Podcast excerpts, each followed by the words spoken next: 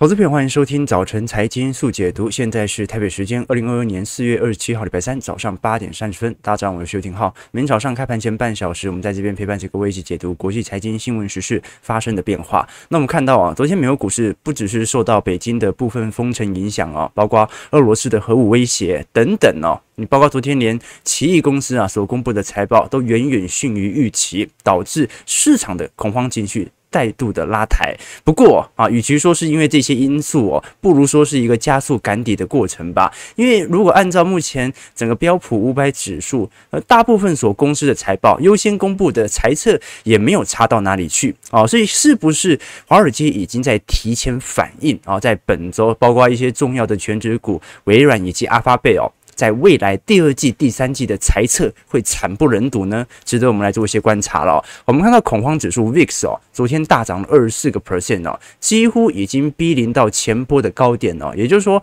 短期内的恐慌情绪哦，再度在过去两天持续的上扬。我们昨天看到标普五百指数跌很凶，跌了二点八 percent，道琼跌了八百点哦。呃，昨天科技股哦的压力是最大的，费半跌了四点四个 percent。纳指也暴跌了接近四个 percent 哦，这是呃二零二零年十二月十四号以来的最低的收盘价。那么特斯拉股价也暴跌了十二 percent，台积电 ADR 呢也重跌了三点六 percent。那我们刚才所提到哦。现在整个美股财报周哦，呃，上一周最惨的也就网飞而已嘛，然后这个跌幅当时三成五，财测远远低于预期啊。现在标普五百指数八成已经公布财报的企业获利都是比预期还要来得好的哦。虽然财测没有继续调高，但也没有那么坏哦。所以到底是不是本周出炉的财报已经提前开始反映在股市身上了？也就是说，本周这些科技权值股所公布的财报会惨不忍睹呢？刚才我还看到我们的网友。Albert Albert Chen 哦，说公园第一排，明天星期四，浩哥抽书的话，要不要改抽纸箱？啊，不用抽纸箱啊，我们抽雨衣，因为今天下午就会开始下雨了，所以这个纸箱会湿掉哦。的确啦，的确啦，呃，美国股市在过去一段时间哦，承压的力道哦，你几乎看不见底部啊，可是你还是可以从宏观的周期来看，觉得这一次是金融风暴吗？觉得这一次会跌幅超过历史的平均回档跌幅吗？好，过去历史平均回档的跌幅大概在三成到三成五，重一点哦，这样。金融海啸跌幅会接近五成啊，那我们就来看一下，到底本波的下跌，你已经找到一个主基调没有？如果只是一个升息的影响，那顶多也就是一五年那样的一个跌法嘛。加上这次联总会跟市场的沟通力度哦，相对来的比较强劲。那我们直接来看一下，昨天两间投行哦，紧急针对美国股市目前的现况哦，发布了新一轮的报告。我们先看一下花旗，花旗这一次哦，认为目前美国股市的跌幅啊，正在加速见见底，而且认为在未来一个季度，美国股市就会正式的见底哦。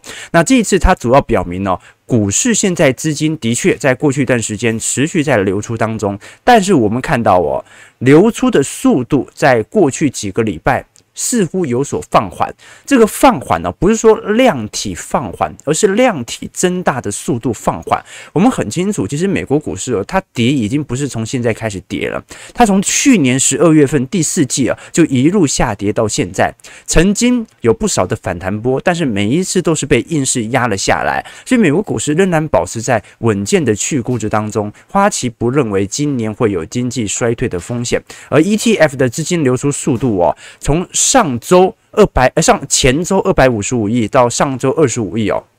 本周会再加大，但是会不会资金流出的速度啊远远超过市场的预期呢？这就要值得观察了。因为美国股市现在有一个呃比较明显的优势哦，就是它是美元计价的市场，什么意思啊？啊，就是美元还在升值，既然美元升值，它的跌幅就不会大于新兴市场。啊，这个是市场上的一个评估啦。毕竟美元正在回流，美股在跌。啊，那有有一些冲销的作用。新兴市场不一样啦，新兴市场有很多国家，你看斯里兰卡啊，最近已经宣布违约了嘛。啊，这些经济体啊是货币在跌，外资的资金也在持续的流出当中哦。好，那这个是花旗的看法，但没什么人信他啊。至少从 Reddit 版哦，在美国股市股市版来做观察的话，没什么人这个相信花旗哦。大家反而更关注的是。大摩的报告，我们很清楚哦。大摩虽然是过去两年当中哦最为看衰台股，会最为看衰台积电，一直到今年呢、啊、是最为看衰美股的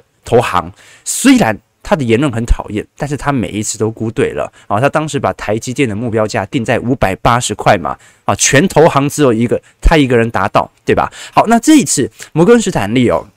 在昨天所发布的报告当中哦，先从板块上来跟各位做一些这个了解哦。这一次我们看到像是标普百指数啊，大概跌幅接近这个能源呃标标。对，十五趴，啊，标普百指数跌幅大概十五趴，能源部分也是跌幅接近十五趴，材料类股跌幅十二趴，消费者非必需品哦，跌幅十二趴，必需品的部分哦，哎，反而是有所收涨的。我们看到像是食品啊，啊，或者是饮料啊，反而是有点收涨的状态。那至于其他的，像是健康医疗啦，啊，这个地产股啦，呃，金融股啦，科技股跌幅最重哦，我们都看得出来。这张图表，这个。大摩想要表述的是什么？大摩想要表述的是哦，很多人会说，在今年哦啊，大家要把资金啊移到一些啊比较高值利率或者比较价值型的股票来抗跌啊。的确有部分的部门啊，像是这个呃必必须消费类品啊，像食品，它的确是收涨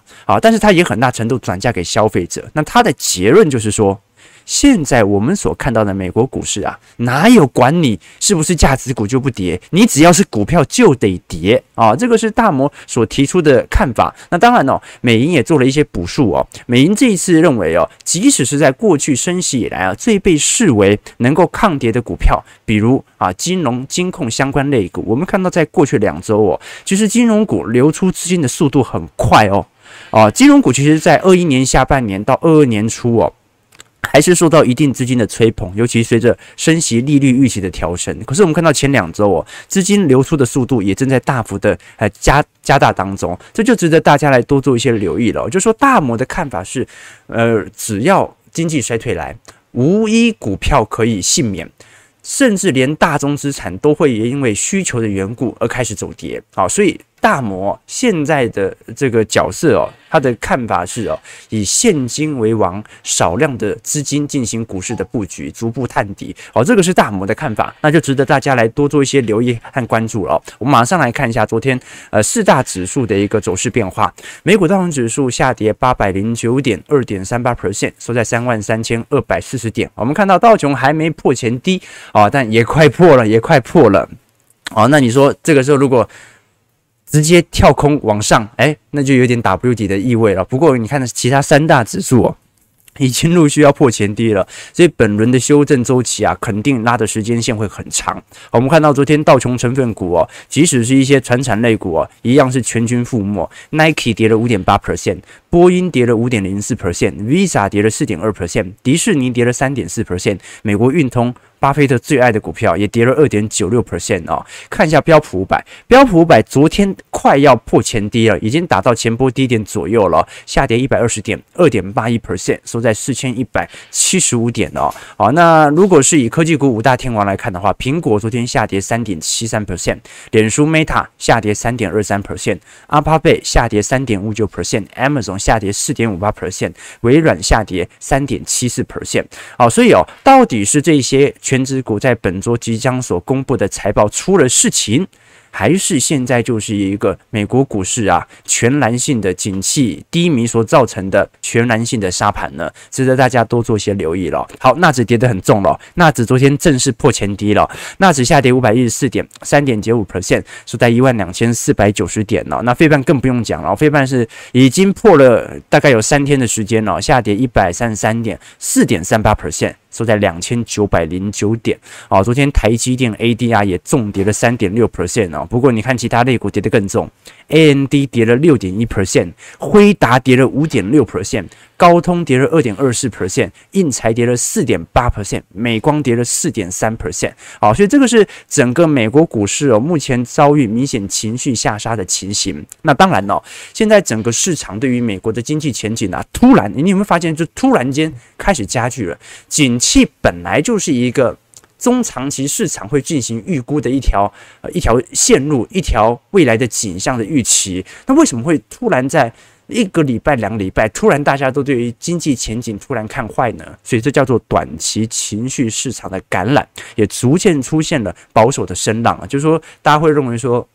联总会的货币政策啊，目前已经无法控制住通货膨胀，要不然就是你可以控制住通货膨胀，但是你会毁了经济。啊，但是哦，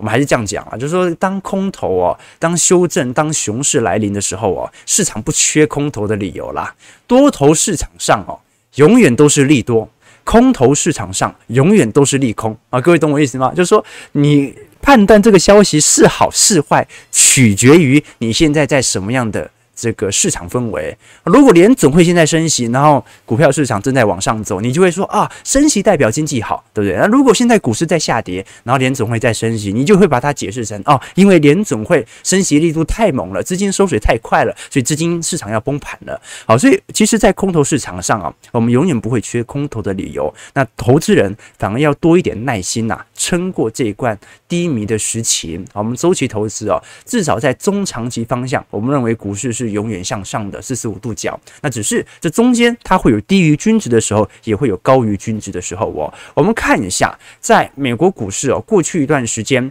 呃，成交量呃前几名的排行，目前整体股市的跌幅，因为这些股票会很大程度影响到美国股市市场的变化。我们先看一下，呃，昨天其实最受瞩目的是特斯拉，好，特斯拉是昨天整体成交量能最大的哦。我们看到昨天特斯拉重跌了十二 percent，收在四百零七点五呃。美元，我们看到市值蒸发了接近一千亿啊，不不不好意思，不是四百零，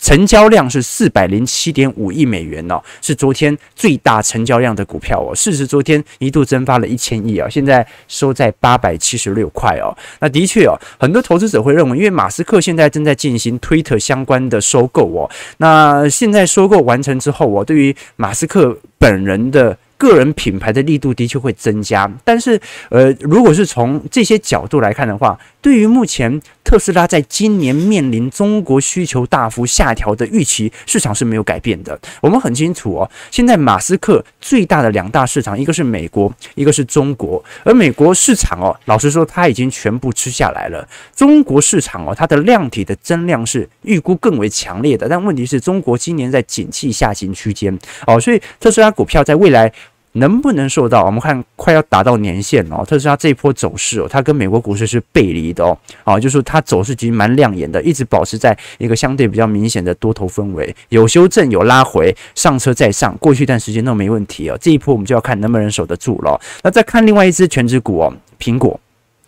苹果昨天收跌三点七三 percent 哦，成交量呢也有一百四十九亿美元哦，那的确现在整个苹果。呃，它的线形图啊，比特斯拉更加的漂亮。你看到从呃去年四月份呢，二零二一年以来哦，它的表现就是一直维持在年线以上，有时候会压回到半年线，但是压回没多久哦，你上车再上就可以持续的向上做多。所以全球最大的市值的股票能不能在这一关守住年线，就值得大家来多做一些留意了。那至于哦，跟台北股市哦相关联动度比较高的费半。其中啊，最受瞩目的啊市值呃曾经一度超越台积电的辉达，我们看到辉达昨天成交了第三名哦。昨天重跌五点六 percent，成交量是一百二十二亿哦。那 AMD 呃也收跌六点一 percent，成交量也有七十五亿哦。我们看到整个辉达的股票，它已经完全的跌破年线关卡了。那目前包括半年线、季线和月线都在高速下弯当中，月线已经和年线形成第一轮死亡交叉。那预估在未来一周啊，只要股价没有反弹的话，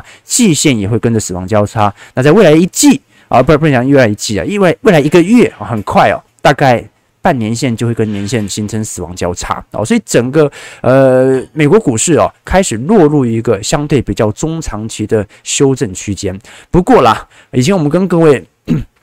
举过一个故事哦，呃，这个美国股市以前有一个传奇人物嘛，叫做沃麦克啊，他他的出现是。当时美国有一本书很有名哦，叫做《投资的技术》，然后它里面就讲说，在休斯顿呢有一家美林证券啊，就现在的美银呐，它的老营业员呐的转述啊，说每一次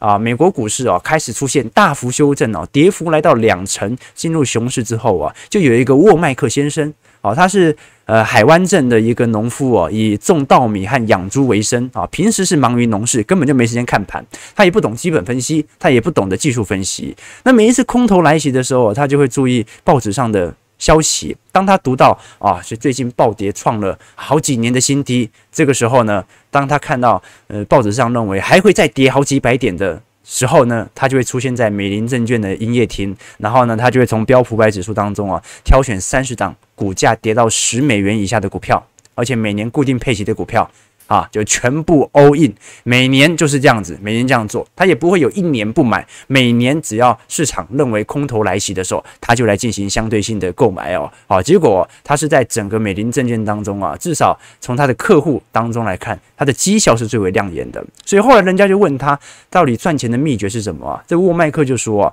他是一个农夫，他用种稻的方法来买卖股票。那种稻有两个时节最为重要。一个是播种的时节，一个是收割的时节。买卖股票也一样哦，也是两个时节最重要。一个是买进的时间点，一个是卖出的时间点。那当然，我们做周期投资，你大可不必卖，让资产的复利效果持续增长。但是种稻不可能每天、每周或者每个月都播种而能种出庄稼来。股票也是一样，不可能每天、每周、每月买股票而赚钱。你总是在对的时间点。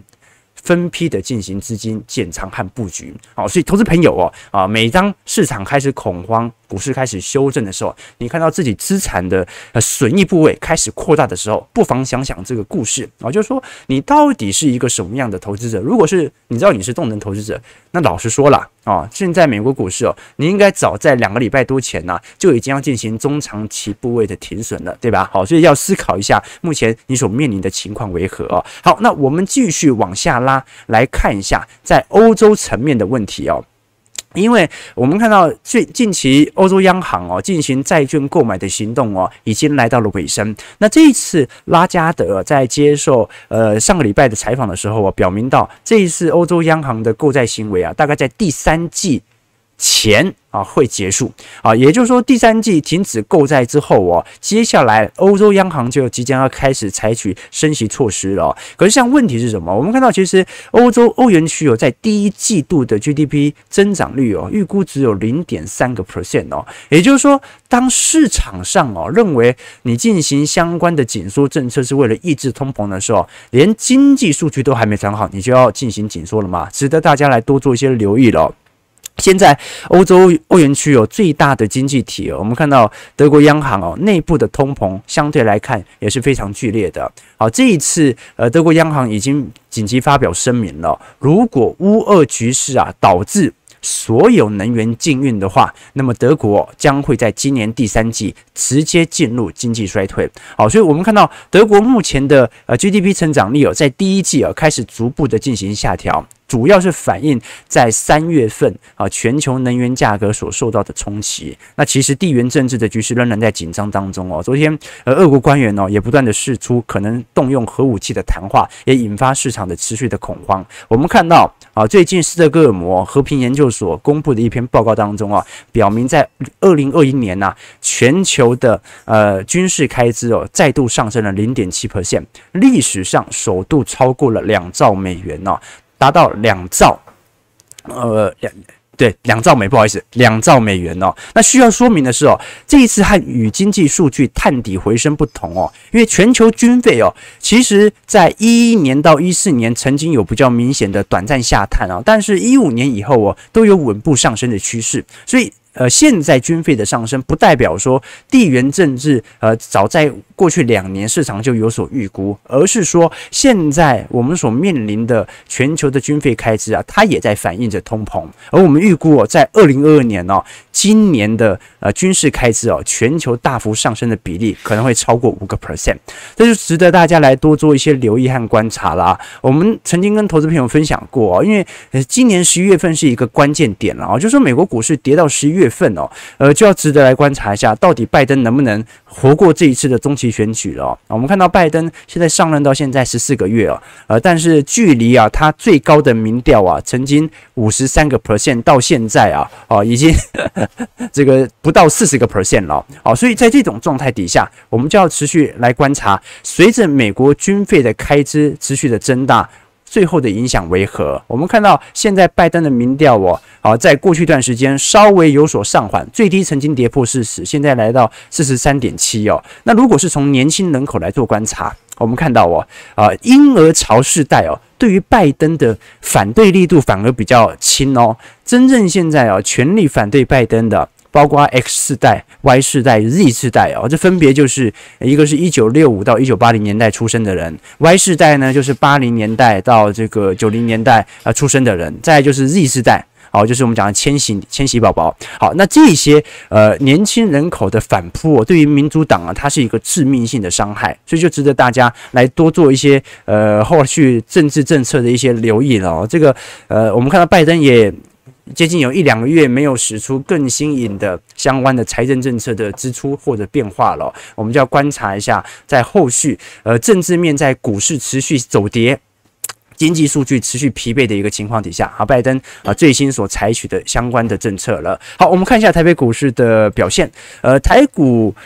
昨天呢是展开了微幅的反弹啊，不过你也看到啊，这个上方的卖压很重啊，最终加权指数收涨二十三点哦，收在一六六四四。好，那其实现在整个台子期哦已经大跌了三百多点了啦，哦，所以今天肯定开低啊，我们只是看一下今天开低之后会不会拉高了，好，就看一下呃外资，尤其是小道琼或者说。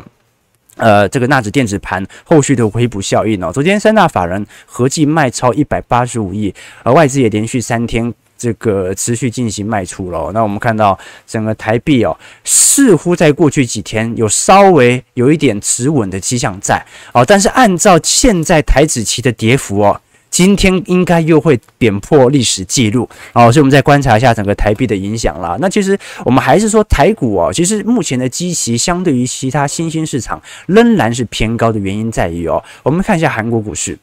这韩国股市哦，这个叫做标准哦，非常明显的空头排列。我们看到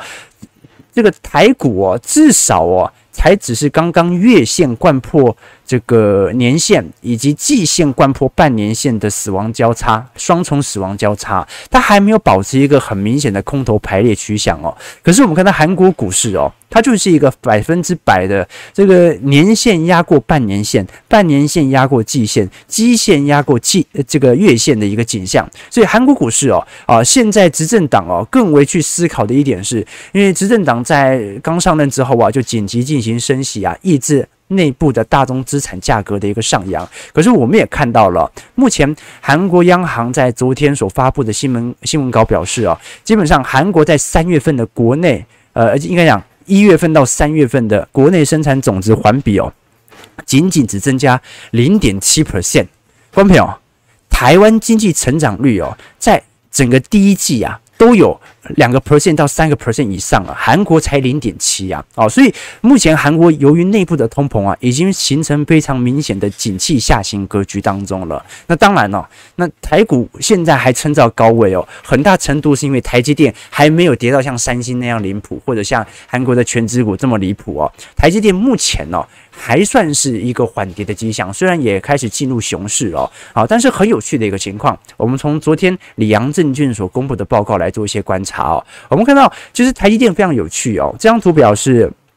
TSMC 台积电跟台北股市的变化，就是大家都知道，其实，在二月二十四号乌克兰。而这个俄罗斯入侵乌克兰之后啊，全球股市曾经出现比较明显的下跌段，后续都开始反弹突破前高。但是台北股市是从二月二十四号之后啊，就走入一个相对比较疲惫的格局。所以它说明这一点，就是说，其实台股啊，从今年以来，整个外资的主基调就是在逐步的去估值。但是很有趣啊，我们看到针对台积电的 EPS 啊来进行回推哦，我们看到整个二零二二年呢、里昂证券认为今年呢、哦、会赚到三十。三三块没有太大的问题，明年会赚到三十八块，所以现在到五百块，肯定从本一比的回推角度啊是非常之便宜的。我们看到台积电的本一比哦，啊，从当时最高哦来到二十八倍，接近三十倍哦，正在快速的下扬当中，现在已经来到一个历史平均水位哦，二十倍以下了。那你当然会说不行啊，我要等到台积电十五倍哦，均值低点再来做买进。可是台积电不是领息股啊。台积电是成长股啊，所以不太可能给它这么低的本一比评价啊，所以各位就可以理解到了，基本上所有外资的目标价，从二零二一年所定定的目标价到现在为止都没有实现啊。那大家都好奇了，那未来如果台积电要上涨，它会是因为什么原因上涨呢？各位想一想哦，台积电从法说会开始之后啊，就一路的开低走低啊。当晚我记得台积电当时的法说会哦，呃，开这个法说会晚上，然后美国股市开盘之后啊，台积电就直接重挫三点一 percent。啊，前一天有稍微涨嘛，啊，第二天直接利多进出，对不对哈？那令人非常费解的事情是哦，现在不止台积电哦，整个半导体的需求都很强，但是基本上整个晶片股现在都成为了美国股市今年以来呀垫底的类股啊，所以费城半导体指数哦，不止列入了熊市，跌幅甚至来到两成五啊，超过了纳指的跌幅的一个迹象在。好，所以现在就很有趣啊，就是。我们观察，不管是里昂、美银，甚至连目前过去一段时间最看坏台积电的大摩等等哦，所有投行哦，到目前为止啊，仍然是以买进平等来对于台积电，没有人是建议卖出的哦，所以各位就可以理解到了，当股票市场正在进行大幅度修正的时候啊，哪些股票可以减？就是那些明明它的获利在明显增长，而且所有人都认为该买进，但是它却因此而下跌的股票啊，我们才跟投资朋友分享过啊。股票市场哦，